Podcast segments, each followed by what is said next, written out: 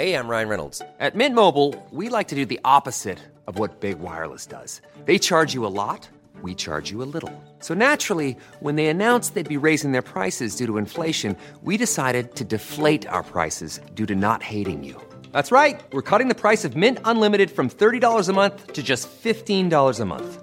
Give it a try at mintmobile.com slash switch. $45 upfront for three months plus taxes and fees. Promote for new customers for limited time. Unlimited more than 40 gigabytes per month. Slows. Full terms at mintmobile.com.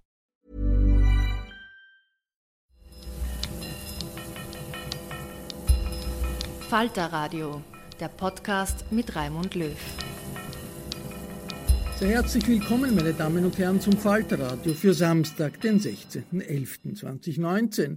Wege aus der Klimakrise stehen im Zentrum der Regierungsverhandlungen zwischen ÖVP und Grünen in Österreich. Wissenschaftler verweisen bereits seit Jahren auf die Dringlichkeit des Klimaschutzes. Politisch rückt die Erderwärmung aber nur langsam ins Zentrum. Zentral dafür ist die Protestbewegung der Jugend, die weltweit unter dem Titel Fridays for Future Druck macht. Um Ökonomie und Klima ging es Anfang November bei den Wiener Vorlesungen an der Wirtschaftsuniversität Wien. Die Ökonomin Sigrid Stagel, der Unternehmer Martin Rohler und für Fridays for Future Aktivist Johannes Stangl diskutierten unter der Leitung von Sonja Kato. Johannes Stangl hat die Pläne für den vierten internationalen Klimastreik Ende November dargelegt und die Forderungen von Fridays for Future an die nächste österreichische Bundesregierung präzisiert. Die Ökonomin Sigrid Stagel verweist bei ihrer Keynote auf Grafiken, die das Publikum an der Leinwand sehen konnten aber sie erklärt auch gut, was genau zu sehen ist und was gemeint ist. Hören Sie vor der Roundtable-Diskussion der Wiener Vorlesungen Ausschnitte der Keynote-Speech von Sigrid Stagel zur Ökonomie und Klima. Wissenschaftliche Analysen zeigen, dass wir in eine ganz neue geologische Epoche eingetreten sind. Wir sind jetzt im Anthropozän, sagen die Erdwissenschaftler. Anthros steht für den Menschen. Wir sind jetzt die größte Veränderungskraft auf dem Planeten Erde. Die Wirkung der Menschen übertrifft die Erdbeben, Vulkanausbrüche, äh, die Positionen gegenüber der Sonne und die natürliche Variabilität. Menschen betreiben die größte Veränderung der Erdkruste. Menschen sind die bestimmenden Faktoren für die Zukunft des Planeten.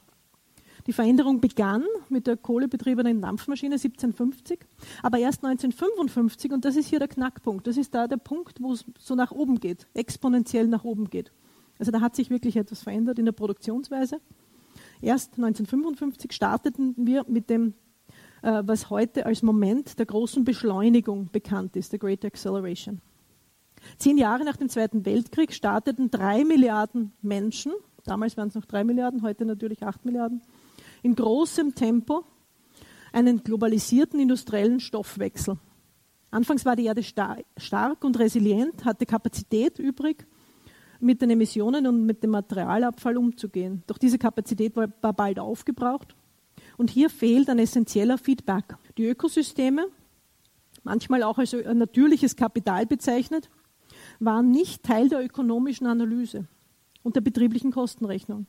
Da keine Rechnungen anfielen, wurde die lineare ökonomische Produktionsweise viel länger fortgesetzt. Und großteils haben wir sie heute noch. Spätestens Ende der 80er Jahre, Beginn der 90er Jahre lagen zuverlässige wissenschaftliche Evidenz vor, äh, dass der Durchsatz, der materielle Durchsatz der Wirtschaft einen Großteil der natürlichen Ressourcen und Kapazitäten aufgebraucht hat. Wir beginnen, die festen biophysikalischen Grenzen der Prozesse zu erreichen, die den Zustand des Erdsystems, der Regensysteme, der Ozeane, des Meeresspiegelanstiegs, der Funktionen, die uns Wirtschaft und Wohlbefinden ermöglichen, regeln. Unser Denken und unsere ökonomischen Modelle müssen wir wieder mit der Biosphäre verbinden. Die Pflege der Ökosysteme, die Integrität der Ökologie sind Bestandteil des Systems Erde. Die meisten ökonomischen Modelle bilden wirtschaftliche Aktivitäten als separat vom Planeten Erde ab. Globaler Handel ermöglicht die Nutzung von weit entfernt gelegenen Ressourcen, die lange unendlich erschienen. Eine exponentielle Reise, die uns ins Anthropozän brachte. Wenn wir so viel Druck auf das Erdsystem ausüben, stellt sich die Frage, was ist der gewünschte Zustand des Planeten? Wo muss sie sein, um uns die, eine prosperierende, gedeihliche Zukunft auf dem Planeten zu unterstützen? Die Antwort ist sehr einfach und für viele von uns ganz offensichtlich. Wenn man sich äh, paläoklimatische Daten äh, aus der Antarktis und der Arktis sowie aus Grönland ansieht, zeigt sich, dass die letzten 11.000 Jahre, als wir die letzte Eiszeit verließen und in der interglazialen Phase des Holozäns eintraten. In diesem Zustand hat sich der Großteil der, der menschlichen Entwicklung ergeben. Da sind wir vom Jäger und Sammler zu, zur Landwirtschaft gekommen, wir haben äh, Werkzeuge entwickelt, wir haben Gesellschaften entwickelt. Von, dieser, von diesen Bedingungen wissen wir, dass sie unsere menschliche Entwicklung unterstützen können. Das Holozän ist unser begehrter Garten Eden. Deshalb ist es so dramatisch, dass, im, dass wir im Anthropozän leben und äh, uns selbst aus dem Holozän drängen. Die durchschnittliche Tem die, die Durchschnittstemperatur aus der Erde während des gesamten äh, Holozäns war plus minus ein Grad. Derzeit haben wir eine Temperatursteigerung durchschnittlich, in Österreich etwas mehr, 1,8 Grad, im Durchschnitt global 1,1 Grad. Das heißt, wir sind schon außerhalb der Holozän-Bedingungen. Wir sind über die Höchsttemperatur des Holozäns auf der Erde hinausgeschossen. Wir sollten auch nicht den Fehler machen, die zwei Stufen des Pariser Klimaabkommens als eine Art harmonische Zukunft für die Menschheit zu betrachten. Tiefliegende Inselstaaten, jene Nationen in der Welt, die um 1,5 Grad kämpften, ihre Forderung basierte auf Klimawissenschaft. Denn selbst 1,5 Grad Temperatursteigerung ist eine Herausforderung, an die man sich anpassen muss und die Widerstandsfähigkeit in, in, die, in die Widerstandsfähigkeit investieren muss weil sie jenseits des Holozäns liegt, weil sie jenseits von diesen Bedingungen liegt, auf die wir unsere Produktionsweise, unsere Infrastruktur angepasst haben. Die Analyse der planetarischen Grenzen, und das sind hier die neun planetarischen Grenzen, die Naturwissenschaftler entwickelt haben, verweist noch auf andere Prozesse, die den Zustand des Erdsystems regulieren, damit wir unseren gewünschten Planeten haben können. Wissenschaftler, Wissenschaftlerinnen haben in den letzten 30 Jahren äh, aus den Erdwissenschaften identifiziert, äh, dass es diese neun Dimensionen hauptsächlich gibt. Es ist nicht verwunderlich, dass wir innerhalb des, äh, Klimawandel außerhalb des grünen Bereichs, des Safe Operating Space, des sicheren Handlungsbereiches sind. Die, der grüne Bereich wären 350 Parts per Million Konzentration in der Atmosphäre von Klimagasen. Wir sind derzeit ungefähr bei 410. Das heißt, wir sind schon außerhalb von dem, was Naturwissenschaftler als sicher bezeichnen. Was vielleicht überraschend ist, dass wir bezüglich Biodiversitätsverlust noch weiter uns exponieren. Aber positiv betrachtet, wir wissen zumindest, was die relevanten Dimensionen sind, worauf wir achten sollen. Äh, wenn wir uns jetzt anschauen, wo Österreich denn eigentlich hin muss, wo wir in den letzten äh, 20, 30 Jahren uns entwickelt haben bezüglich der Treibhausgase, THG steht für Treibhausgase, von 1990 beginnend ähm, bis 2018, das sind die Daten vom Umweltbundesamt, der österreichischen Emissionen. Und die sind ungefähr konstant geblieben. Da gab es dazwischen noch einen Höcker.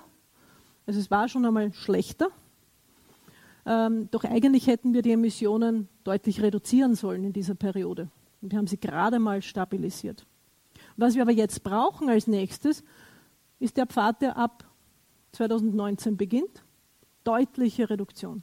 Das heißt, das hat nichts mit Business as usual zu tun. Weiter wie bisher mit ein bisschen Veränderung, ein bisschen Verbesserung, das, was unter grünes Wachstum normalerweise läuft, das wird nicht reichen. Eine Emissionsreduktion um 50 Prozent alle zehn Jahre. Das ist enorm. Das ist eine riesige Transformation. Und wir müssen sie klug an, an, äh, ähm, anstellen, damit wir auch alle mitnehmen können. Was passiert nun, wenn man den Planeten Erde einem Schock aussetzt? Wie reagiert sie dann? Nun, wir haben unsere Wirtschaft, unser Regierungssystem, unsere Gesellschaft auf der Annahme aufgebaut, dass wenn man die Erde schockt, wird sie sich nur schrittweise linear und vorhersehbar verändern. Basierend auf diesen Annahmen wir, dies, äh, verwenden wir Diskontierungssätze, unser Governance-System und die wirtschaftlichen Modelle gehen davon aus. Aber die Erkenntnisse aus den Erdwissenschaften sind klar. Es gibt Kipppunkte, es gibt Überraschungen. Lange Perioden langsamer Veränderung können sich plötzlich verschieben, wenn sie Schwellenwerte überschreiten in abrupte und irreversible Veränderungen.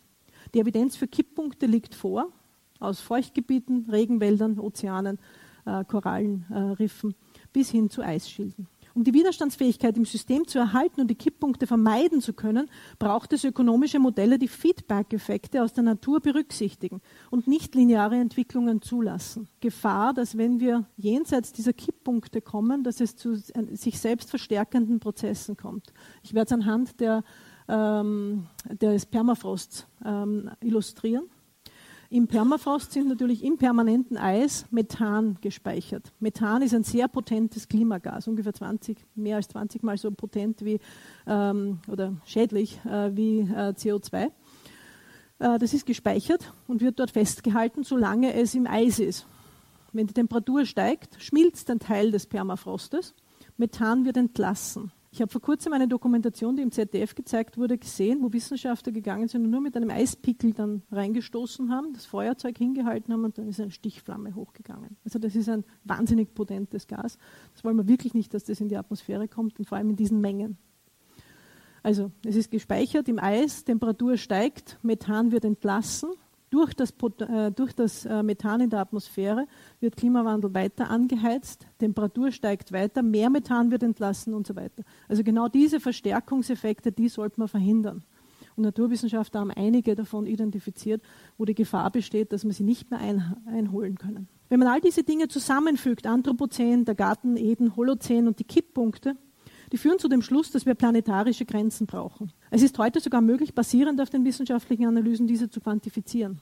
Was in den sicheren Handlungsraum bietet, also zum Beispiel die 350 Parts per Million Konzentration in der Atmosphäre bezüglich Klimagase. Und unter Holozän-ähnlichen Bedingungen uns leben lässt. Für eine Rückkehr ins Holozän ist es zu spät. Aber Holozän-ähnliche, Holozän-artige äh, Bedingungen können wir schaffen, wenn wir eine enorme Transformation angehen. Und diese muss innerhalb einer Generation, das heißt sehr schnell passieren. Andererseits ist das Entlassen der, des größten Volumens der Emissionen auch seit 1955 passiert. Das ist nicht seit Beginn der industriellen Revolution passiert. Am Anfang waren die Emissionen sehr gering. Das heißt also, es ist ein Problem der jüngeren Zeit und es muss auch sehr zeitnah gelöst werden. Es gilt, die Weltwirtschaft zu dekarbonisieren, nachhaltige, gesunde Lebensmittel für alle bereitzustellen, die biologische Vielfalt zu erhalten und chemische Schadstoffe aus, der, aus, der, aus dem Erdsystem äh, zu holen. Die UN-Ziele der nachhaltigen Entwicklung sind die erste Roadmap für die Menschheit, um erfolgreiche, ehrgeizige Ziele innerhalb der planetarischen Grenzen zu erreichen. Ich möchte jetzt zu den also die Naturwissenschaftler, von denen können wir lernen, Interdisziplinäre, Interdisziplinarität ist nötig. Ich hatte das Glück, als Volkswirtin in einem Doktoratsprogramm zu studieren, wo wir einige naturwissenschaftliche Kurse besuchen mussten. Nicht um Naturwissenschaftler zu werden, sondern um das Vokabular, um das Denken, ein paar der Methoden kennenzulernen, um zusammenarbeiten zu können. Warum haben ökonomische Akteure so lange so wenig gegen die Klimakrise getan und ähm, warum hat man so wenig gegen die daraus entstehenden Probleme unternommen? Nicholas Stern ist einer der bekanntesten Klimaökonomen von der London School of Economics. Und ähm, er hat 2006 eine sehr äh, weitreichende äh, und, und, und sehr geschätzte ähm, äh, Bericht geschrieben, den Stern Report im Auftrag des britischen Finanzministeriums. Und das war noch eigentlich so eine Kosten-Nutzen-Analyse.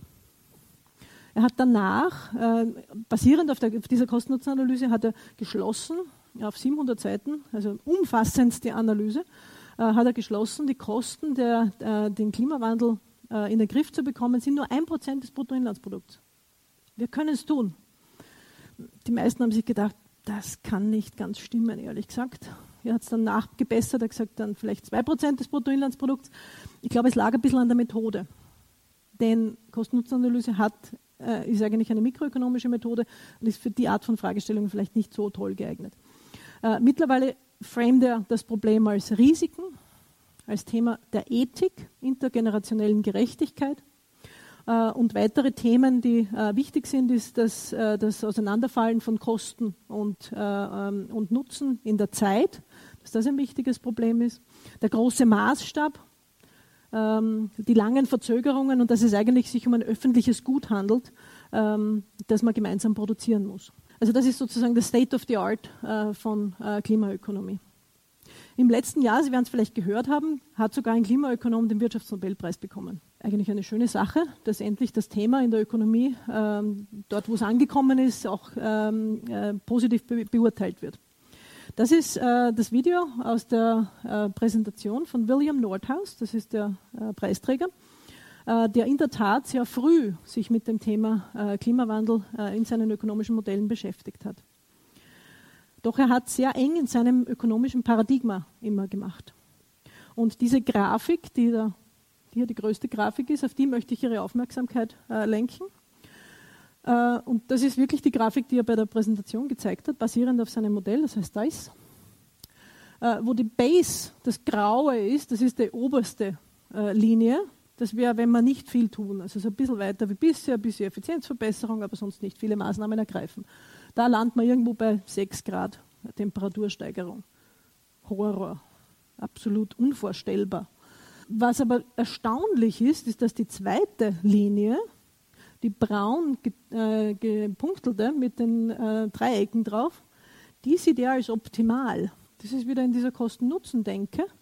Und das ist basierend auf diesen oberen Grafiken. Man kann zwar die Future Damages, also die Schäden runterkriegen, aber das kostet so viel, das tun wir uns nicht an. Also ich tue selten Kollegen blamen, aber ähm, hat den Wirtschaftsnobelpreis gekriegt, also ich glaube, er hält das aus.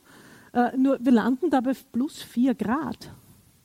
Wenn man sich die naturwissenschaftlichen Erkenntnisse über plus 4 Grad anhört, das ist wirklich nicht etwas, was man als optimal bezeichnet. Das ist wahnsinnig teuer, auch, auch aus ökonomischer Sicht. Das heißt also, es braucht wirklich eine Reform der ökonomischen Modelle diesbezüglich.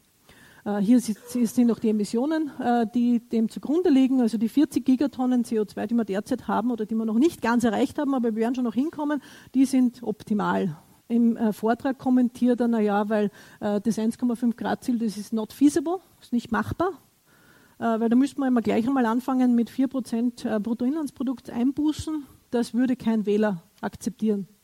Punkt. Ende der Analyse. Seltsam, sehr seltsam. Müssen wir besser machen. Gibt es natürlich auch. Vor zwei Monaten äh, ist äh, ein erstaunlicher Artikel erschienen, ein, ein, Teil in einem Newsletter der Royal Economic Society äh, von Oswald und Stern. Stern, den haben wir schon früher gehört, Nicholas Stern. Und Oswald, äh, das ist ähm, ein sehr respektierter äh, Ökonom äh, von der University of Warwick. Und die haben geschrieben, akademische Ökonomen und Ökonominnen tragen beunruhigend wenig zur Diskussion über den Klimawandel bei. Ökonomen sind dabei, die Welt zu enttäuschen und die Kinder und Jugendlichen ihrer Zeit. Zum Beispiel haben sie nachgeforscht, dass das Quarterly Journal of Economics, eines der reputierlichsten Journals, die es gibt, keinen einzigen Artikel bis jetzt veröffentlicht hat zu Klimawandel. Sie haben sich dann noch eine kleine Zahl, also die besten ähm, Journals angeschaut den General Economics, also da wollen wir alle rein. Ja. 77.000 Artikel, die darin veröffentlicht wurden, in 54 davon kam Klimawandel vor. Es gab mehr Artikel zu Baseball und zu Basketball. Es gibt natürlich spezialisierte Journals, wo sehr viel darüber diskutiert wird, wo auch interdisziplinäre Ergebnisse publiziert werden, aber nicht in den Top-Journals. Und das ist ein Problem. Oswald und Stern argumentieren, dass eine Form der Intervention jetzt dringend erforderlich ist, bei Journalherausgebern, ähm, Senior Professors, äh, um die düsteren herrschenden und um aus diesem düsteren herrschenden Gleichgewicht herauszutreten. Vom Business as usual und der Denke, was ist möglich, was können wir schaffen, hin zu, was ist nötig und wie kommen wir dorthin. Ich zeige das anhand eines Beispiels. Das ist aus einem kürzlich veröffentlichten UNO-Bericht, wo auch einer unserer Kollegen mitgearbeitet hat. The Future is Now anhand von äh, Landwirtschaftsemissionen. Und er zeigt entlang der Kette des gesamten Food-Systems auf, wo denn es möglich ist, welche Emissionsreduktionen zu schaffen. Das heißt, da wird nicht nach dem Silver Bullet gesucht, nach dem Allheilmittel, tun wir bepreisen. Klar tun wir bepreisen, aber das reicht nicht aus. Es braucht eine Menge anderer gut aufeinander abgestimmter Maßnahmen der relevanten Akteure entlang der ganzen Kette. Und wenn wir das gut gestalten, mit Leitplanken ausgestalten, mit Maßnahmen unterfüttern ähm, und es auch noch so gestalten, dass vielleicht was Besseres am Schluss rauskommt bezüglich landwirtschaftlicher Produkte, dann können wir diese enormen Reduktions, Reduktionen von Emissionen schaffen. Zweiter Punkt, eine Einbettung der Analyse in sozialpolitische Diskurse.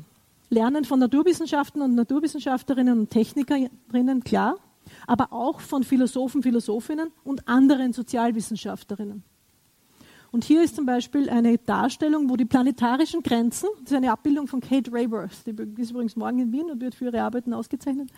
Ähm, und sie hat die planetarischen Grenzen genommen, als sozusagen die biophysischen Grenzen, äh, und sie mit sozialen Minima in Beziehung gesetzt. Also die Umwelt und die soziale Dimension zusammengebracht. Wir haben diese Idee aufgegriffen und haben uns überlegt, wie kann man denn das Human Flourishing, das eigentlich im Zentrum der Wirtschaft stehen soll, wie kann man das konzeptualisieren? Derzeit ist es Nutzenmaximierung. Da Nutzen ganz schwer zu messen ist, nehmen wir normalerweise Konsummöglichkeiten. Mehr Konsummöglichkeiten nimmt man an, ist Nutzen steigernd. Das stimmt für manche Situationen, vermutlich nicht für alle. Und Konsummöglichkeiten hat man mehr, wenn man höheres Einkommen hat. Das heißt, um Nutzen zu maximieren, braucht man höheres Einkommen. Und schon sind wir im Wachstumsparadigma. Äh, ich habe nichts gegen Wachstum, für mich ist es nur ein Mittel zum Zweck. Wir sollten uns eher die Ziele der Gesellschaft anschauen und die direkt ansteuern. Und was die Ziele der Gesellschaft sind, können wir zum Beispiel, wenn wir Human Flourishing, also das menschliche gedeihliche Entwicklung, äh, benennen. Menschliche Bedürfnisse benennen. Was ist es denn? Mobilität, äh, äh, gesunde Nahrungsmittel, ähm, ähm, Shelter. Ja? Also die Bedürfnisse benennen und schauen, was sind die besten Wege, um das sicherzustellen. Also da brauchen wir eine neue Denke innerhalb der Ökonomie, die die biophysischen Grenzen ernst nimmt, aber vielleicht auch die menschliche Entwicklung ein bisschen anders konzeptualisiert. Klimakrise ist keine zukünftige Krise mehr. Wir befinden uns in dieser Krise. Die World Scientists habe ich schon genannt. Was sind die Blockaden? Es erscheint manchmal so, als ob man Kapitalismus direkt attackieren würde. So enorm ist der Gegendruck. Ich würde argumentieren, schauen wir mal, was wir transformieren können. Ich glaube, dass wir relativ viel schaffen können ähm, ohne, dass, ähm, ohne dass wir äh, Kapitalismus beenden müssen.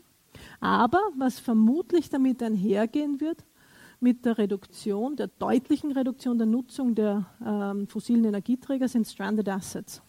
Das sind Vermögenswerte, die derzeit bei den Mineralölfirmen auf der Aktiva stehen. Das sind Vermögenswerte und wir müssen sie dazu überreden, dass sie die abschreiben, darauf verzichten.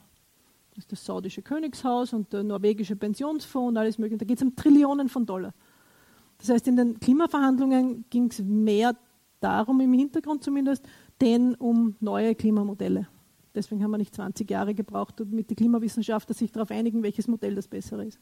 Storytelling vom Wirtschaftswachstum zur Erzielung von Gewinnen um jeden Preis hin zu fairer Wirtschaft, die den Menschen in den Mittelpunkt stellt und innerhalb von biophysischen Grenzen bleibt. Zu den Rahmungen, da gibt es mehrere Vorschläge. Der Green New Deal, Degrowth, äh, Growth Agnostic, Just Transition oder eine sozialökologische Transformation. Das sind alles theoretische Denkgerüste, äh, wo Sozial Sozialwissenschaftler verschiedenster Art mit Ökonomen, Ökonominnen und Naturwissenschaftlern zusammenarbeiten und ähm, Entwicklungspfade versuchen zu definieren. Die Dringlichkeit, junge Menschen drängen derzeit Politiker auf eine Weise, die wir uns vor kurzem noch nicht vorstellen konnten. Aber es ist dringend erforderlich. Und wir applaudieren Ihnen alle. Akteure und Strukturen. Wir müssen uns an den Akteuren orientieren, aber nicht nur an den Individuen, sondern auch an den Strukturen, die oft das Verhalten natürlich beeinflussen, teilweise sogar bestimmen. Staat, Bund, Länder, Gemeinden, Städte haben da eine wichtige Rolle, also wie die Stadt Wien. Unternehmen. In meiner simplen Denke, ich bin Volkswirtin, ich kenne mich bei Unternehmen nicht so gut aus. Bei Betriebswirtschaft gibt es viele andere Menschen, die sich viel besser auskennen. In meiner simplen Denke sind Unternehmen in drei Typen kategorisiert. Die nachhaltigen Unternehmen, von denen ich schon gesprochen habe, die haben deswegen ein Unternehmen gegründet, weil sie etwas nachhaltig herstellen oder ähm, äh, weiterbringen wollen. Ja. Von denen brauchen wir vermutlich mehr. Dann gibt es diejenigen, die ein Geschäftsmodell haben, das sich leicht transformieren lässt. Wenn sie Beratung machen, ob sie eher für Gewinnmaximierung oder für Nachhaltigkeit beraten, tut man ein bisschen sich verbessern im Wissen und dann kann man was anderes beraten. Und dann gibt es aber andere Unternehmen, die im, im Kern ihres Geschäftsmodells äh, fossile Energie haben oder eine wirklich nicht nachhaltige Produktionsweise. Und da ist es halt ganz wichtig, dass man so schnell wie möglich beginnt, Alternativen, parallele Standbeine, Diversifizierung des Geschäftsmodells.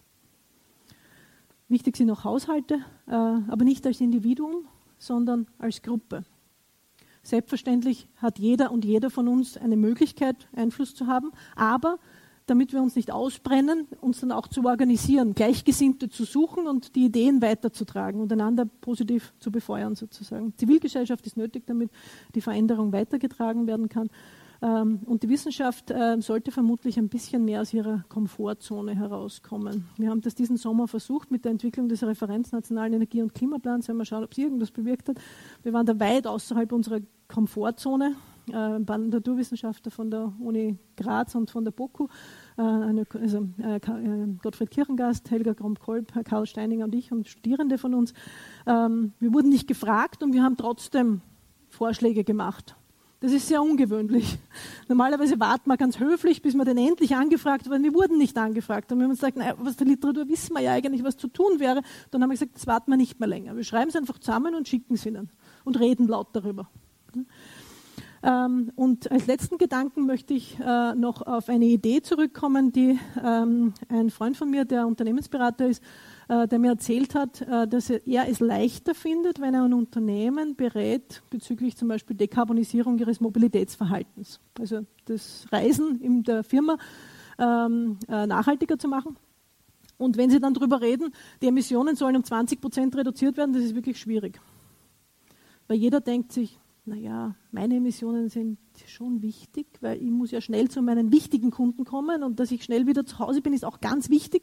Also jeder hat sofort die Defense Guards hoch, warum es bei ihm nicht geht oder bei ihr. Und er hat gesagt, wenn er aber darüber diskutiert, wie man 80 Prozent der Emissionen reduzieren kann in dieser Organisation, dann weiß jeder, er ist auch davon betroffen. Und dann beginnt das kreative Denken. Dann denkt man über Lösungen nach. Also vielleicht ist manchmal radikalere Lösungen zu schaffen einfacher, als so ein bisschen weiter wie bisher, Business as usual und nur kleine Schritte zu machen. Vielleicht probieren Sie es einmal. Danke für Ihre Aufmerksamkeit.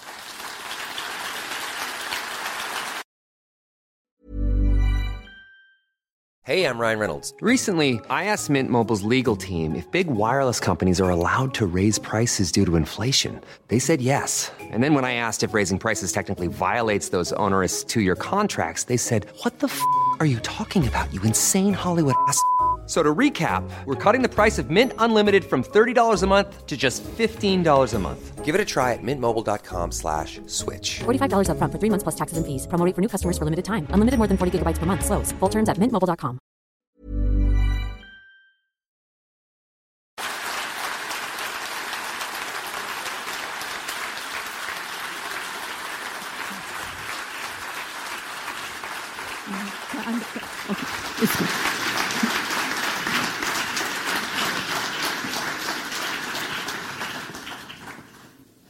Herzlichen Dank. Äh, ich glaube, es geht nicht nur mir so, dass obwohl vieles von dem, äh, was wir jetzt gehört haben, natürlich auch einmal in den Magen fällt und dort äh, schwer liegt, aber man hätte Ihnen noch äh, viel mehr und viel länger zuhören können. Jedenfalls danke für die viele Mühe, die auch hinter diesem kompakten Vortrag steht, das vielleicht gleich vorweg. Es wird dieser Vortrag auch im Rahmen der Wiener Vorlesungen im kommenden Jahr publiziert, also auch öffentlich zugänglich gemacht. Ich freue mich jetzt, Martin Rohler und Johannes Stangl auf die Bühne bitten zu dürfen. Sie können gerne noch einmal applaudieren.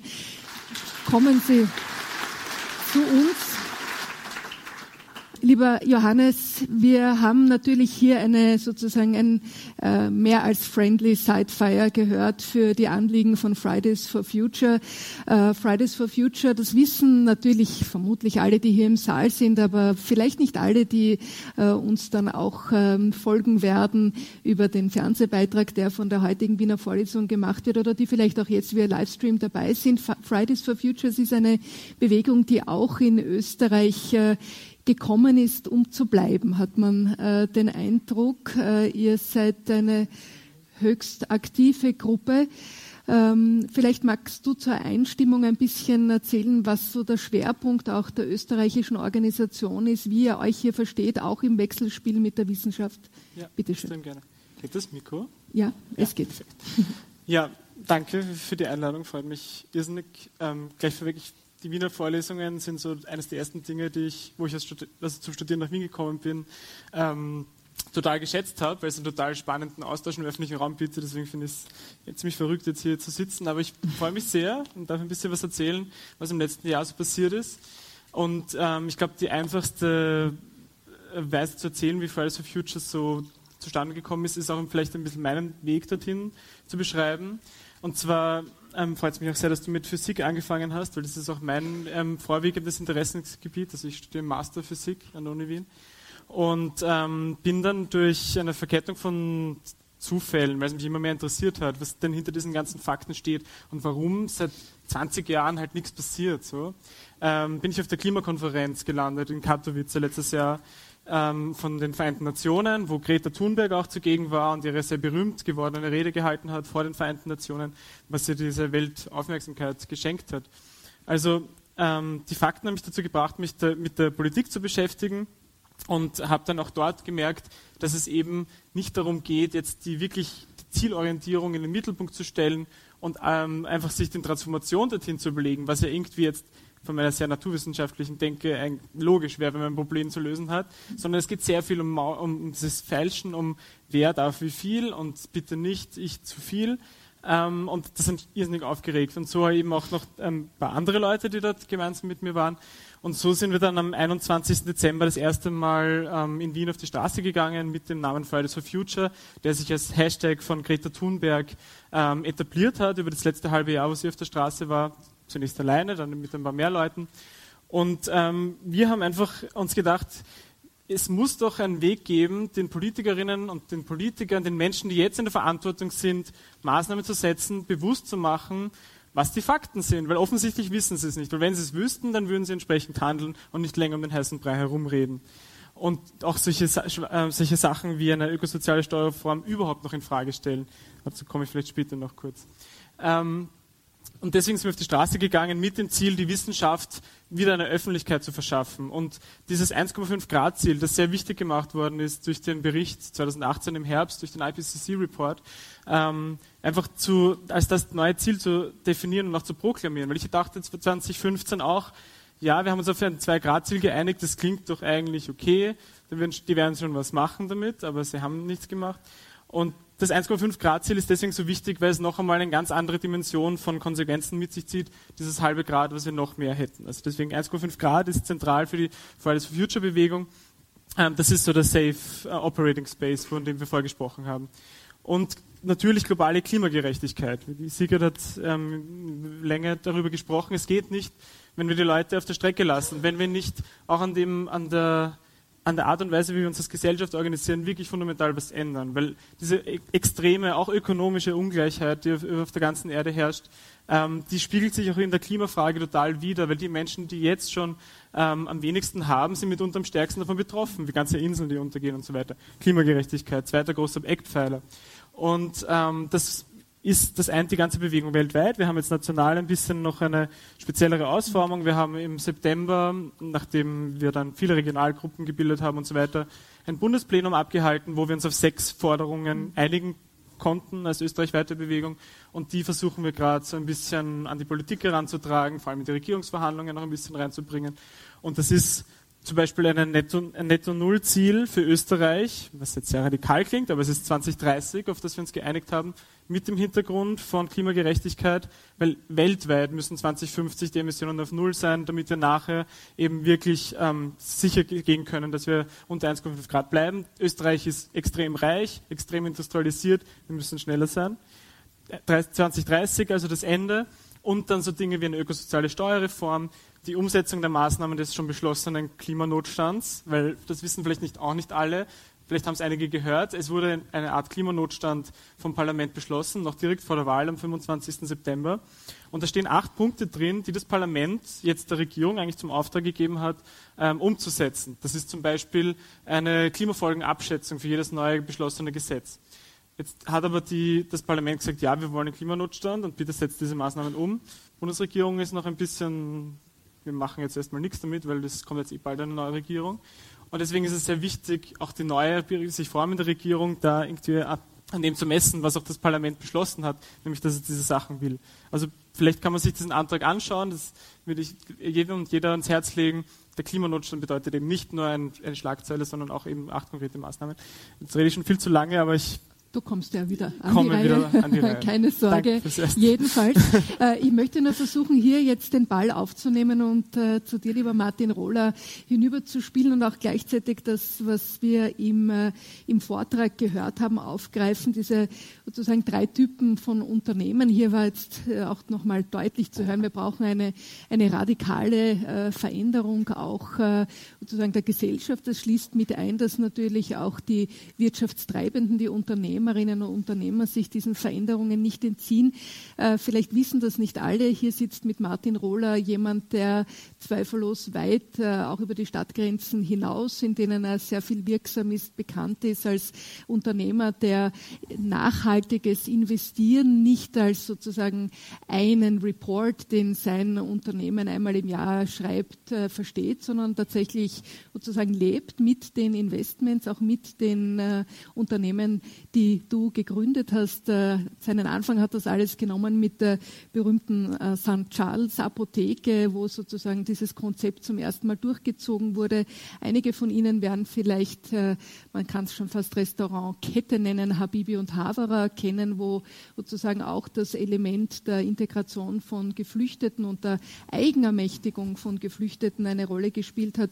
Swing Kitchen, Fair Finance, Good als Telefonanbieter. Martin Rohler, du hast also immer versucht, hier deinen Zugang nicht eben als ein Unternehmer, der halt einmal im Jahr einen äh, Nachhaltigkeitsbericht für seine Unternehmen verfasst, äh, zu verstehen, sondern im täglichen Tun. Fühlst du dich hier äh, angesprochen als jemand, der schon sozusagen auf der guten Seite der Macht steht oder hast du das Gefühl, auch bei dir geht noch was? Es geht immer bei jedem noch was.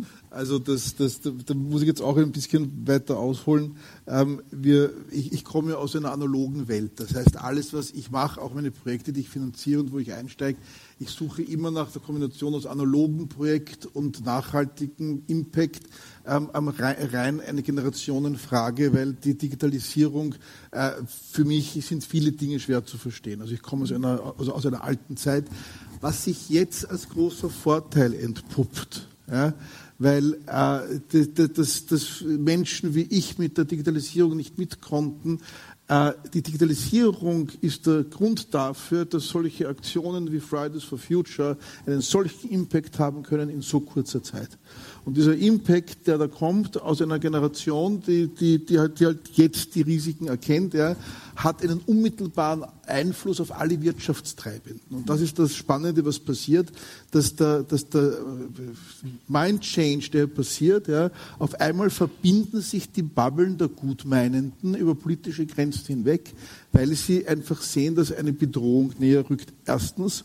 Und auch, weil weil vielen Menschen der Rechtspopulismus so widerlich ist. Und auf einmal verbinden sich Leute miteinander, die, die irgendwie keine Gemeinsamkeiten gehabt hätten vor, vor ein, zwei Jahren erst. Wenn wer hätte gedacht, dass der Christian Konrad die Lichtgestalt der Linken wird? Das sind ja die, die absurdesten Sachen passiert. Ja? Ähm, ähm, und das, und dann entdeckt der Konsument zusätzlich noch die Keule seiner Einkaufsmacht. Ja, dass, es, dass es die einfachste Methode ist, ein Zeichen zu setzen und was zu verändern, ein Produkt oder eine Dienstleistung zu kaufen, wo ein nachweisbarer sozialer oder, und oder ökologischer Impact mitverkauft wird. Weil das ist nämlich die eigentliche Definition von nachhaltigem Unternehmertum. Ja, soziale Verantwortung, ökologische Verantwortung, ökonomische Verantwortung. Soziale Verantwortung, wenn man das definieren möchte, heißt, du tut dem nächsten Menschen nichts Böses absichtlich, versuche ein guter Mitmensch zu sein. Ökologische Verantwortung ist ganz simpel zu definieren, tu nichts, was die nächste Generation bereut. Und ökonomische als Unternehmer, und das ist, das ist jetzt die, die, die wirkliche Herausforderung, heißt, mach Gewinn damit. Weil solange das System da draußen Kapitalismus heißt, bist du als Unternehmer nicht in der Lage, einen Impact langfristig zu setzen, weil sonst bist du eine Charity-Aktion. Das heißt, in der Sekunde, wo wir von sozialem Unternehmertum reden, das muss jeder, der sich beschäftigt, damit mitdenken. Wir, wir müssen Gewinn machen.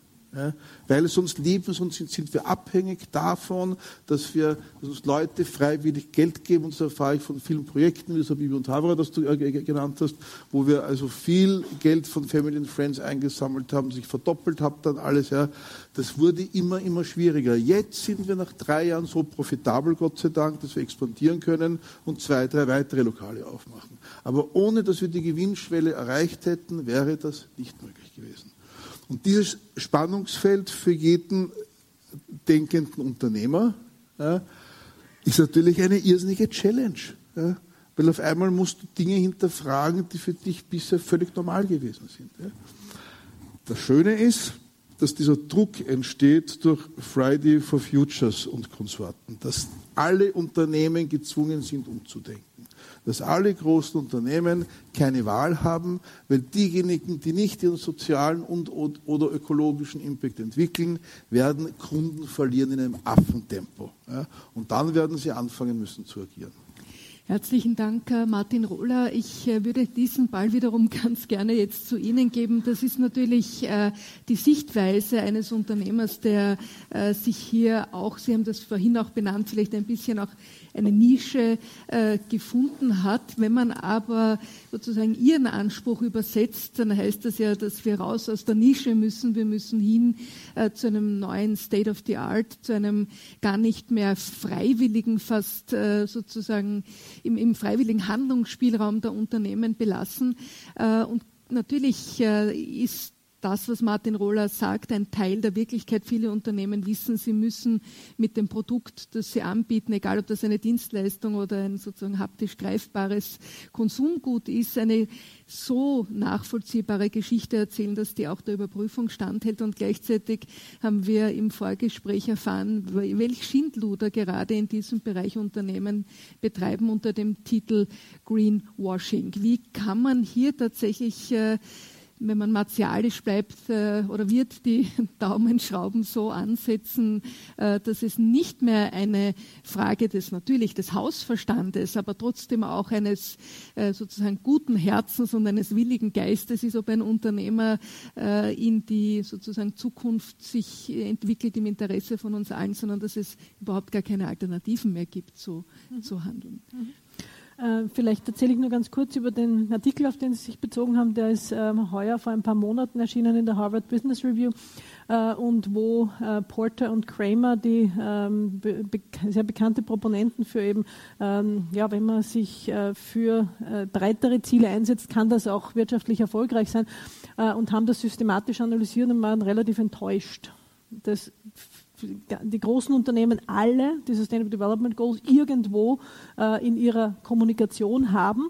Aber durchgehend, nach eingehender Analyse, sind sie draufgekommen, äh, es wird etwas, was sie eh tun, unter einem neuen, mit einer neuen Überschrift äh, beschickt. So, also das war, der Artikel. Ähm, und zu der Frage, naja, wer innerhalb eines Marktes erfolgreich ist oder wer mehr verdient und wer weniger verdient, das ist ja nicht Gott gegeben oder natürlich, was Märkte denn als Ergebnisse produzieren, sondern das ist eine Frage, welche Regel innerhalb der Märkte äh, in, äh, wirksam sind. Das sind Leitplanken, das sind Politiken, äh, die gesetzt werden können. Teilweise sind sie schon so lange gesetzt worden, dass wir uns nicht mehr daran erinnern können. Also wir finden das vielleicht ganz normal, dass man irgendwie zum Beispiel für äh, fossile Brennstoffe relativ wenig zahlt. Ja? Ähm, das ist eigentlich so, als ob man rumgehen würde und fragen, äh, wenn ich eine Fahrt machen möchte und würden Sie vielleicht ein bisschen was beitragen zu meiner Fahrt, weil ich bin nicht bereit, meine ganzen Kosten zu bezahlen zahlen noch andere in der Gesellschaft mit, die jetzt leben, die in der Zukunft leben. Und wenn wir darum gehen müssten und nachfragen, sind Sie bereit beizutragen? Sind Sie auch bereit beizutragen? Würden Sie vermutlich sagen, na, sicher nicht. Sigrid, wenn du reisen möchtest, dann entweder zahlst oder bleibt aus. Äh, nur es ist halt in den Regelwerken implementiert, deswegen müssen wir nicht herumgehen und fragen und deswegen finden wir das ganz normal. Aber nur weil es lange so gelebt wurde, heißt nicht, dass es richtig ist. Wir können uns das anhand des Beispiels Mobilität, äh, man reist nach Barcelona, äh, wenn man mit dem Zug fährt, nicht nur, dass es länger dauert, dass man das Risiko hat, bei Umstiegen irgendwelche Anschlüsse zu verpassen und es kostet auch noch mehr, mit dem Zug zu fahren. Im Vergleich zu, es ist viel billiger zu fliegen. Das ist verkehrt, volkswirtschaftlich völlige äh, Fehlallokation äh, von, von Ressourcen. Da geht es relativ einfach. Man, implementiert eine Steuer. Entschuldigung, wie konnte ich das nur sagen? Wie darf man doch keine Steuer implementieren? Man muss den Kohlenstoffpreis äh, erhöhen. Äh, ist aber nicht nur in Österreich so. Auch der kanadische Premierminister hat sich mal verplappert, nachdem er vorher immer Kohlenstoffpreis gesagt hat. Also mit welchem Mechanismus auch immer. Äh, handelbare Zertifikate liefern theoretisch das gleiche Ergebnis, nur sie haben die Qualität, dass sie nicht Steuern heißen. Gut, wenn das besser ist von mir aus. Ähm, aber jedenfalls eine Bepreisung von Kohlenstoff äh, einzuführen und in einem mit einem Preispfad, sodass sich alle ökonomischen Akteure darauf einstellen können und ihre Pläne darauf ausrichten können. Schweden hat das schon sehr früh gemacht, 1991 haben sie begonnen und sind jetzt bei einem Kohlenstoffpreis ihrer Steuer bei 127 Dollar pro CO2 möchte ich jetzt Tonne. aber wirklich deswegen auch einhaken, weil es auch auf Ihren Folien ganz deutlich zu lesen stand, dass wir diese andere Geschichte brauchen. Und ja. wenn wir uns jetzt in einem natürlich sehr wohlmeinenden Rahmen und auch äh, wissend, was wir meinen, äh, sozusagen lächeln, äh, wenn wir das Wort Steuern schon nicht mehr benutzen dürfen, dann macht das aber trotzdem auch ein bisschen unsere Ratlosigkeit äh, deutlich, dass wir diese neue Erzählung noch nicht haben, dass wir immer noch auch einer Diktion folgen, in der sozusagen Begrifflichkeiten, die eigentlich dem Gemeinwohl dienen, sollten schon äh, sozusagen Begriffe sind, für die wir andere Worte finden müssen,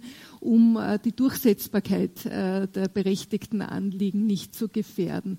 Mhm. Haben wir die Zeit noch für diese auch, äh, wenn ich das so frech sagen darf, semantischen Spielereien? Müssen wir nicht auch hier die Karten ganz klar auf den Tisch legen und sagen, ja, äh, das ist unbequem, aber das braucht's und jede politische Partei, die euch hier nicht die Wahrheit sagt, belügt euch einfach? Absolut. Und ich glaube, äh, wissenschaftliche Analysen versuchen das. Aber die Fridays schaffen das manchmal mit direkterer Sprache, die besser wirkt. Dann lassen wir doch die Fridays for Future wieder zu Wort äh, kommen. Es ist äh, offenkundig, dass ähm, ja, ganz viele junge Leute äh, plötzlich mobilisiert sind. Ich bin selbst Mutter von zwei Teenagern, die natürlich auch immer wieder an äh, den Demonstrationen Anteil nehmen, vor allem dann, wenn es wieder einen weltweiten Klimastreik gibt. Der nächste steht jetzt im November äh, an und auch hier ist ein ähnliches Schwerpunktthema eigentlich gewählt worden, wie das, was wir auch heute hier für die Wiener Vorlesung gewählt haben. Vielleicht ein paar Informationen dazu. Okay, ja, also kurz zum Klimastreik. Ähm, das ist der vierte seiner Art. Am 27. waren sicher auch Leute, die hier sitzen, mit dabei. Das war der größte bisher, was unglaublich arg war. Es waren sieben Millionen Menschen im Rahmen dieser Woche auf der Straße. Der nächste, der vierte weltweite Klimastreik ist am 29. November. Ist ja auch nicht ganz unabsichtlich gewählt. Am 29. November wird auch in, vor allem in den USA, aber mittlerweile auch im ganzen anderen Westen, mhm. ähm, der Black Friday ähm, zelebriert, immer noch von einer Kultur, die sich dem Konsum verschrieben hat. Ähm, wir würden den Black Friday gerne aufgreifen, um genau diese neue Art der Wirtschaft und auch eine neue Erzählung der Wirtschaft, wie wir sie uns selbst erzählen, zu fordern und ähm, einfach attraktiv zu machen und auf die Straße zu tragen. Wir starten um, um 12 Uhr vor der OMV-Zentrale bei Kriau und machen dann einen Demozug. genau. Ähm, weil wir das fossile Zeitalter beenden müssen. Nicht, wenn wir es wollen. Ich meine, ich, wir alle haben unglaublich davon profitiert, dass wir billige fossile Treibstoffe einkaufen können. Aber wir können es uns einfach nicht mehr erlauben. Und wir sind ähm, der festen Meinung, dass wir es auch schaffen, wenn wir uns gemeinsam als Gesellschaft einfach neue Ziele stecken. Also die Sicket hat da wirklich viel von dem vorgegriffen, was ich einfach auch gerne ges gesagt hätte. Warum maximieren oder warum optimieren wir in diesem komplexen System, das sich unsere Weltwirtschaft nennt, eine, eine, eine Variable, jetzt sehr naturwissenschaftlich gesprochen, die sich Geld nennt oder die sich ähm, ähm, Returns nennt oder die sich ähm, finan finanziellen Wohlstand nennt und eben nicht Human Flourishing, also das, die Intaktheit unserer Ökosysteme, ähm, ein gutes gesellschaftliches Auskommen. Und ähm, das muss nicht so sein. Ich meine, wir haben als Gesellschaft uns dazu entschieden, uns auf eine gewisse Art und Weise zu organisieren also eigentlich nicht wir als Gesellschaft, sondern wir sind eigentlich reingeboren worden in diese Welt, in der sehr stark der Individualismus gepredigt wird, in der wir alle Konkurrenten, Konsumenten sind, was wir nur einen Bruchteil unserer Zeit in Wirklichkeit sind. Wir sind Bürgerinnen, wir sind Menschen, wir sind Väter, wir sind Mütter, wir sind Freunde, Freundinnen. Also Konsument, das unser Konsumentinnen-Dasein wird in, unserer, in der öffentlichen Sphäre komplett überrepräsentiert, was uns als Menschen ja überhaupt nicht ausmacht.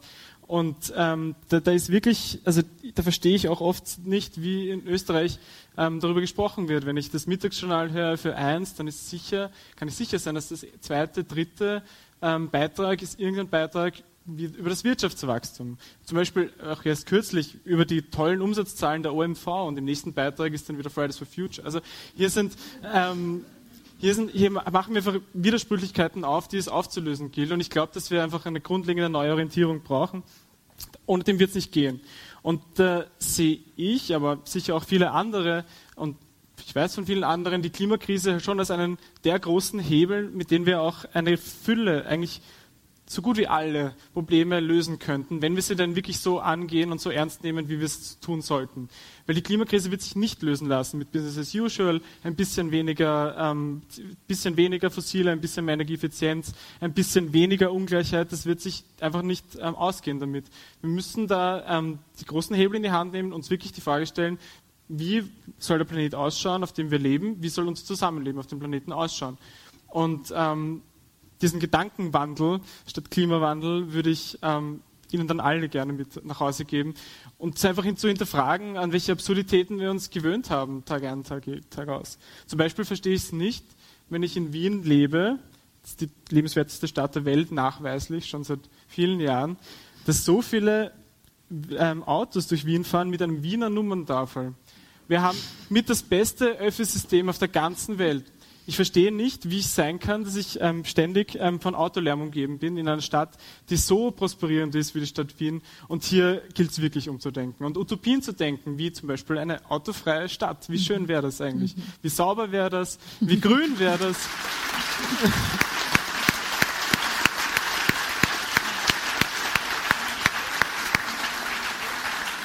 Und, und wie, wie schön wäre das, wenn der, der Mensch im Mittelpunkt der Stadt steht. Das war Klimaaktivist Johannes Stangl bei der Wiener Vorlesung am 6. November. Unter der Leitung von Sonja Kato diskutierten im Festsaal der Wirtschaftsuniversität Wien die Ökonomin Sigrid Stagel, der Unternehmer Martin Rohler und Fridays for Future Aktivist Johannes Stangl. Für den Mitschnitt, den wir leicht gekürzt haben, bedanke ich mich sehr herzlich bei der Kulturabteilung der Stadt Wien, den Organisatoren der Wiener Vorlesungen.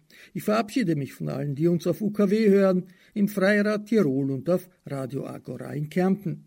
Das Klima und wir, das sind Themen, über die fast jede Woche im Falter geschrieben wird. Wenn Sie den Journalismus des Falter unterstützen wollen, dann ist ein Abonnement der beste Weg. Ein Falter-Abo kann man auch im Internet bestellen über die Adresse abo.falter.at. Ursula Winterauer hat die Signation gestaltet, Anna Goldenberg betreut die Technik. Ich verabschiede mich bis zur nächsten Folge. Sie hörten das Falterradio, den Podcast mit Raimund Löw.